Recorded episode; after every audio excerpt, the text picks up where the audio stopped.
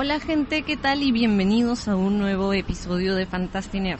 Si escuchan ruido de fondo es porque sí, todavía sigo en el cine y hay una escalera muy rara que suena crunch, crunch, que creo que un día va a deshacerse tipo eh, destino final y todos vamos a morir los que estamos en esa escalera. En fin, aparte de eso, acabo de salir de ver eh, Boda Sangrienta, lo que, bueno, el título en inglés es Ready or Not, que significa listos o no, que usualmente es una frase gringa que se usa cuando vas a jugar un juego, cuando vas a hacer como uno de esos juegos como que físicos, eh, tipo como que chapadas, o bueno, usualmente las escondidas. Y en eso se, se basa esta película. Esta película está protagonizada por Samara Weaving, y si algunos la conocen es por películas como Mayhem, también voy a tener un capítulo hablando sobre esa película, y eh, The Babysitter. Ambas también del género terror slash comedia slash no thriller. Bueno, no sé, no soy buena con los géneros.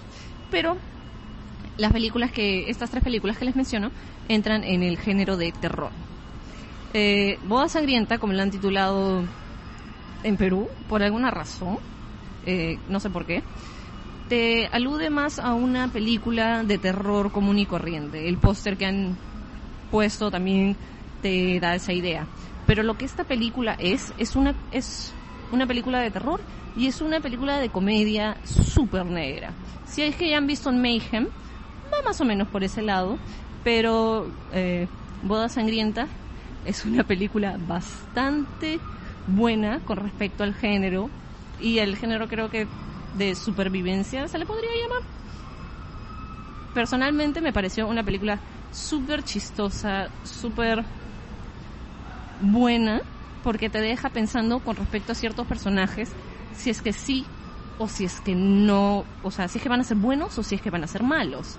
Entonces eh, te juega con esta expectativa de lo que crees que va a ser y lo que no es. Además de mezclar ciertas, ¿cómo podríamos llamarles? La idea de lo que puede ser real o lo que no puede ser real. Eh, sin spoilers, estoy tratando de hacerlo. La acción es muy buena, la cinematografía, eh, toda la película pasa de noche, bueno, la mayoría de la película pasa de noche, y la cinematografía es, o bueno, la fotografía, no sé, la iluminación es chévere, todo se ve muy bien, el escenario es bien, bien, bien, bien chévere, porque bueno, esta película se trata de esta chica que no tiene familia, se está casando con su enamorado de hace un, ya un tiempo, y se están casando en la casa súper, súper grande de la familia de él. La familia de él es una de estas familias gringas que se pudre en plata, pero así, se pudre en plata, porque no tienes idea de cuánta plata tienen, porque se pudren en plata. Todos tienen plata. El papá, el abuelo, todos tienen plata. O sea, plata que ni ustedes ni yo podríamos ahorrar todos juntos trabajando 50 años sin parar y sin gastar nada. Ya, esa cantidad de dinero. Tienen demasiado dinero. este tipo de familias ricas es, es común en Estados Unidos, en sitios como Carolina del Norte, cosas así. Entonces es, gente que tiene, se pudre en plata, tiene un montón de empresas y tienen estas casas gigantescas, ¿no? Y usualmente nosotros conocemos a estas familias, entre comillas, porque tienen tradiciones y salen en sus revistas, más o menos como cosas de acá, pero como que más nivel. acá los del regata se quedan chicos. Entonces, bueno, la boda pasa en esta mansión, que está en el campo, no está alejado de la ciudad. Es en un sitio eh, con bosques alrededor y todo. Tienen una boda ahí muy linda con sus amigos y todo. Pero, como una familia antigua, por decirlo así, es muy tradicionalista. Y una de las cosas que hacen cada vez que alguien se casa en la familia es hacer un, una noche de juego. ¿Qué es? A la medianoche eh, se va a escoger un juego al azar para ver, para jugarlo, ¿no? Y, eh, ah, ¿cómo se llama? Darle la bienvenida a la nueva persona en la familia. Pero en esta película el juego se convierte en algo más. Si ustedes han visto el tráiler, pueden darse cuenta, no quiero spoilear, busquen el tráiler. Y bueno, eso, es todo lo que les puedo contar hasta ahora. Sin spoilers, véanla. Yo he encontrado solo que habían tres funciones, que no son como que las mejores horas, a las 5 y 40, a las 8 y a las 10. Entonces no son ciertamente las mejores o las horas más fáciles para ir. Vayan a verla, es, no creo que sea para niños, hay demasiada sangre. Hay mucha comedia oscura, si es que les gusta eso. Si es que, por ejemplo, escucharon el capítulo de la semana pasada, que es de Boys, esa serie. Si les gusta esa serie, si les gusta el tipo de humor de esa serie, les va a gustar mucho Boda Sangrienta. Véanla, está muy divertida si les gusta el terror, si les gusta el suspenso y sobre todo si les gusta la comedia negra. Muy, muy buena. 10 puntos. Pero bueno, un momento de escuchar todo el sonido del cine para contarles con spoiler y ojalá es, este episodio lo pueda subir mañana o pasado, no sé qué ya estamos. Bueno, un momento y voy a empezar con los spoilers.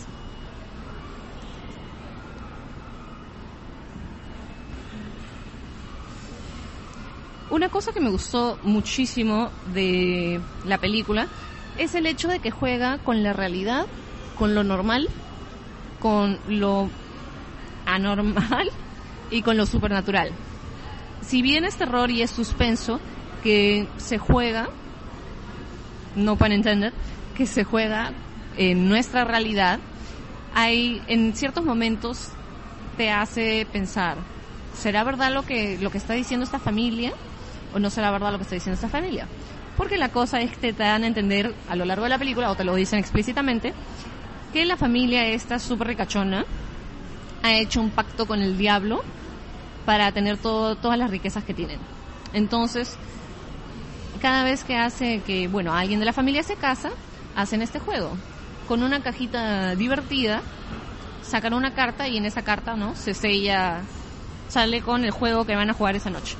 Puede ser juegos como que súper chill, como ajedrez, damas, ludo, no sé, monopolio, mañana que es lo más fuerte que puedes jugar. si es que juegas entre familia. O puede ser eh, las escondidas, o en inglés como hide and seek. Entonces, usualmente, como dije anteriormente, cuando juegas hide and seek con gringos, o bueno, con personas que hablan inglés, eh, la persona usualmente que busca a los demás dice, cuenta hasta tal número, y luego dice como que eh, ready or not, I'm going, ¿no? Listos o no, ya estoy saliendo por ustedes. Entonces de ahí viene el título de esta película, Ready or Not, que no sé quién tomó la estúpida idea de titularlo Boda Sangrienta, porque al parecer lo que quieren hacer es marketearte la película como si fuese puro terror cuando realmente no es así. Entonces esa es una de las metidas de pata alucinantes que tiene el marketing de las películas acá esta película no es terror puro, no es so, no es ninguna de esas. Es más, la película es como que 14 más para mayores de 14 y eh, realmente no amerita que lo vendan como terror puro cuando es comedia negra con terror. Hay mucho más para explotar cuando lo vendes como comedia negra. Eh, como que... Bueno, entonces esta familia tiene toda esta... No sé si se le puede llamar teoría, pero tienen esta creencia esta super creencia de que, bueno, si sale la carta esta para el nuevo miembro de la familia, tienen que jugar a las escondidas, entre comillas, pero cuando encuentras al nuevo miembro de la familia, lo tienes que, lo tienes que usar en un ritual satánico. Básicamente eso es. Entonces, por ejemplo, si es que ellos creen que si no terminan en el ritual satánico en la mañana, lo que va a pasar es que ellos mismos van a morir.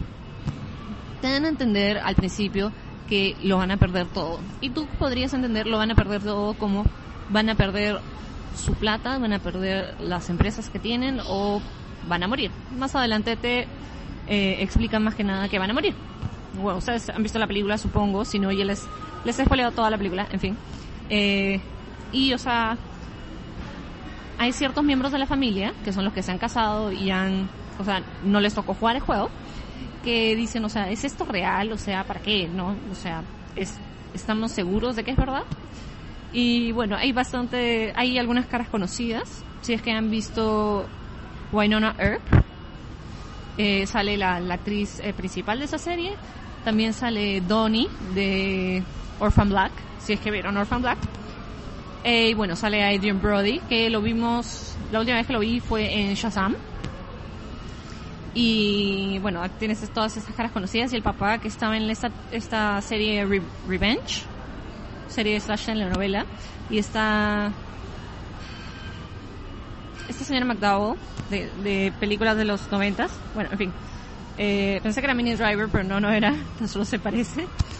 Pero muy bien actuada. Me gustó mucho. Las la familia esta, la familia ricachona, tiene toda una gama de personalidades. Tienes a las personas que se han casado, o sea, se han, unido a la familia, y tienes las personas que son de la familia. Y realmente ninguna de estas personas eh, excepto el, el, novio de la película, eh, te parecen ser personas normales, ¿no? Tienes a los dos padres, el padre obsesionado con este ritual, tienes, bueno, a la mamá, que la mamá, o sea, es uno de esos personajes que te juega con el que va a ser buena, va a ser mala, que va a ser. Y bueno, luego tienes los hijos, que tienes a el personaje de Adrian Brody, Daniel, que también es otro personaje con que te juega. Va a ser bueno, va a ser malo, va a ser bueno, va a ser malo, que es un alcohólico. De ahí tienes a Alex, que es el, novio, que bueno, a él como que sí desde el principio te lo venden de cierta manera. Y de ahí tienes a la hermana, que no me acuerdo cómo se llama, ja, eh, que también, o sea, tú crees que, ah, es buena gente, pero, o sea, es una drogadicta. Entonces tienes ese tipo de, de personajes. Esos son los personajes principales, ¿no? Y de ahí tienes a los esposos del, de la esposa de Adrian Brody y el esposo de la, la otra chica, ¿no? Pero la familia nuclear principal está totalmente cagada. Entonces, creo que eso es o una, un reflejo de lo que hace este ritual, o un reflejo de lo que hace el dinero en exceso en general. Porque se nota que las personas estas, o sea, han sacrificado tanto, literalmente han sacrificado tanto para no ser felices, solo para tener muchísimo dinero, pero no para ser realmente felices ni estar tranquilos, porque cada cierto tiempo tienen que tener esta obsesión y esta ansiedad con el ritual y el ritual todo eso. Entonces eso me parece también un tratamiento bastante interesante, porque si bien en primera en primera capa tienes esta historia, mientras vas, eh, mientras va pasando más la historia vas entendiendo un poco más de, de lo que sucede. Eh, de ahí, ¿qué más?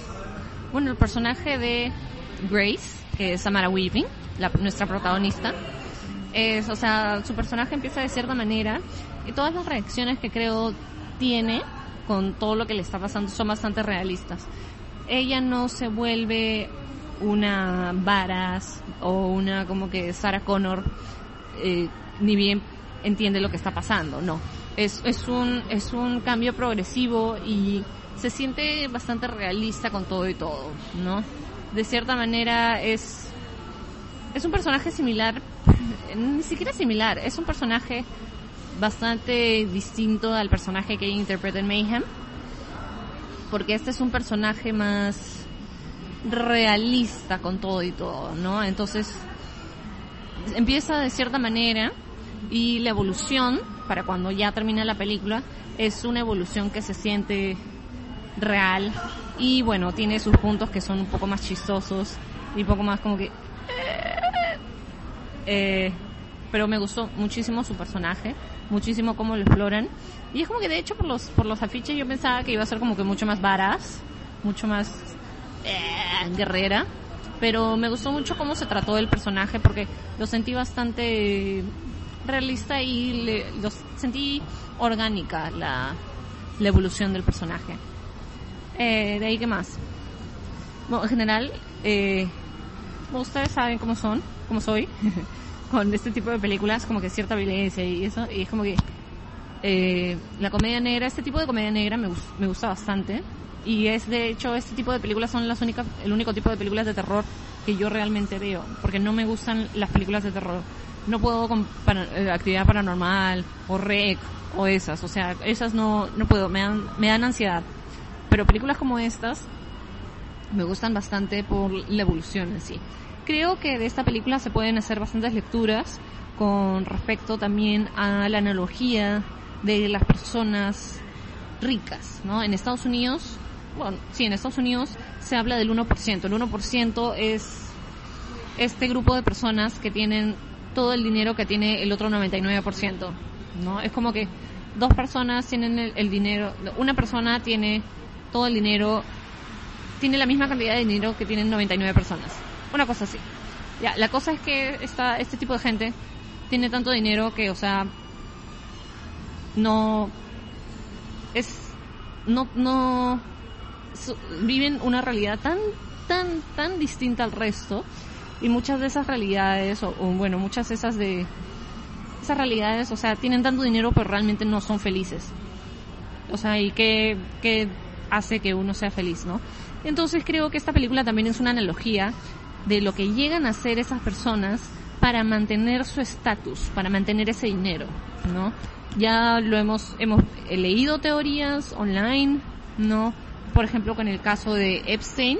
Epstein era un pata como que súper millonario, con un montón de, de, de empresas y conexiones súper poderosas en Estados Unidos, incluyendo a los Clinton y a Trump y a un montón de gente más. Pero bueno, este pata eh, cayó por eh, tráfico eh, de personas y por pornografía infantil y por, bueno, eh, más de esos temas, ustedes entenderán. Y bueno, iba a caer, y con Epstein se suponía que iba a caer toda esta red de pedófilos con un montón de dinero. Y, oh sorpresa, eh, la policía como que en su celda dejó de, dejó de chequearlo un rato, no le pusieron como que seguridad y apareció muerto el hombre. Entonces, o sea, esas son las cosas que te hacen pensar y ese tipo de cosas son las que hacen que se creen estas mitologías sobre lo de lo que hace la persona con, con poder y con dinero para no perder ese poder y ese dinero. Entonces creo que esta película también funciona bastante como, como analogía eh, social, lo cual es, o sea, es lo caso, ustedes dirán como que, Trish o Adriana, ¿qué, qué has fumado hoy día? Y es como que no, no, amigos, no he fumado nada. Pero sí, me parece interesante cuando este tipo de películas le puedes encontrar ese tipo de analogías y cuando te hacen de manera entretenida una explicación o te hacen pensar en cosas más allá de. Y por ejemplo, en el personaje de Alex, que es el, novio de Grace, de nuestra protagonista, la, la transformación que da él, o sea, te hace repensar su personaje, o sea, hasta hasta dónde puede el amor realmente, ¿no? Te, mete un comentario, o sea, también te mete un comentario de lo que es el amor, de hasta dónde da el amor, de los, los niveles, los alcances, las barreras, los límites, ¿no? Que tiene el amor. Y te hace pensar, ¿Alex realmente amaba a Grace? O, o sea, la amaba condicionalmente de, ¿no? Entonces, si por ejemplo hay toda esta teoría de que si amas a alguien te vas a sacrificar y en el caso de Alex obviamente no se iba a dar porque Alex no estaba, o sea, estaba, no es, como que estaba dispuesto a sacrificarse hasta cierto punto. Entonces en ese momento en el que como que él dice, no vas a estar conmigo después de esto, ¿no? Es como que ahí es el límite que tiene Alex. O sea, si tú no vas a estar conmigo, ah, entonces muérete. Básicamente. Lo cual es súper cagado. Y también, o sea, creo que también juega bastante con la idea de la idealización del matrimonio y la de idealización del amor y de que el amor lo puede todo, ¿no? Entonces eso me parece bien, bien bajita. Porque muchas cosas eh, en esta película lo que pasa no se dan en base al amor, no hay sacrificios en base al amor. Por ejemplo, lo que hace Daniel no es en base al, al amor. Lo que hace, por ejemplo, eh, la, la, señora que tiene sus hijos, que es una de las hermanas, eh, no es, en, o sea, cuando su hijo presenta esta actitud toda como que psicótica de asesino. Eh, ella está orgullosa de él, pero no es como que no no hay esta idea de, de la del amor y todo eso y bueno, teniendo en cuenta que la mujer es una drogadicta. Pero en la película no hay cosas que sean dadas 100% por amor no tienes el, en el caso de Grace tienes la supervivencia en el caso de Alex o sea es un amor totalmente limitado en el caso de las otras personas de la familia es bueno por amor al dinero por amor al estatus es más que nada por angurrientos, creo, por angurrientos, por miedo a lo otro, por miedo al futuro incierto, por miedo al perderlo todo. Entonces es, creo, bastante interesante cuando te, te meten esos, ese tipo de comentarios, ¿no? Bueno, creo, no sé cuánto va. Bueno, vamos 20 minutos y tengo sueño. Pero realmente si es que, bueno, ya lo dije con spoilers, ya les arruiné la película, pero si es que la han visto y les gustó, díganle a sus amigos que vayan, porque no hay muchas, no nos llegan tantas películas de terror, creo, de este tipo y de tan buena calidad acá. Y bueno, y el marketing no le ayuda para nada. Así que díganle a sus amigos que las vean no se olviden de apoyar al podcast compartiendo este, este episodio. Eh, lo pueden compartir en, gracias a, gracias a, lo pueden compartir en nuestro Facebook. Tenemos un fanpage, se llama Fantastiner, como Fantastic Winner, Fantastiner. Y también estamos en Twitter. Así que no se olviden de compartirlo, pueden compartirlo también eh, por sus historias en Instagram y todo, pueden compartirlo a sus amigos, eh, eso ayuda muchísimo al podcast eh, para que llegue semanalmente. Y bueno, este es el capítulo número 17. Quedan tres otros capítulos para terminar la temporada y uno de ellos es el de Pacific Rim. Que tengo, tengo tanto que hablar en ese episodio. Creo que va a ser más largo que el de Endgame y el de Endgame es bastante largo. Así que muchas gracias por apoyar al podcast. No se olviden de compartir y realmente espero que les haya gustado eh, Boda Sangrienta slash eh, Listos o no. Y nos vemos a la siguiente. Chao.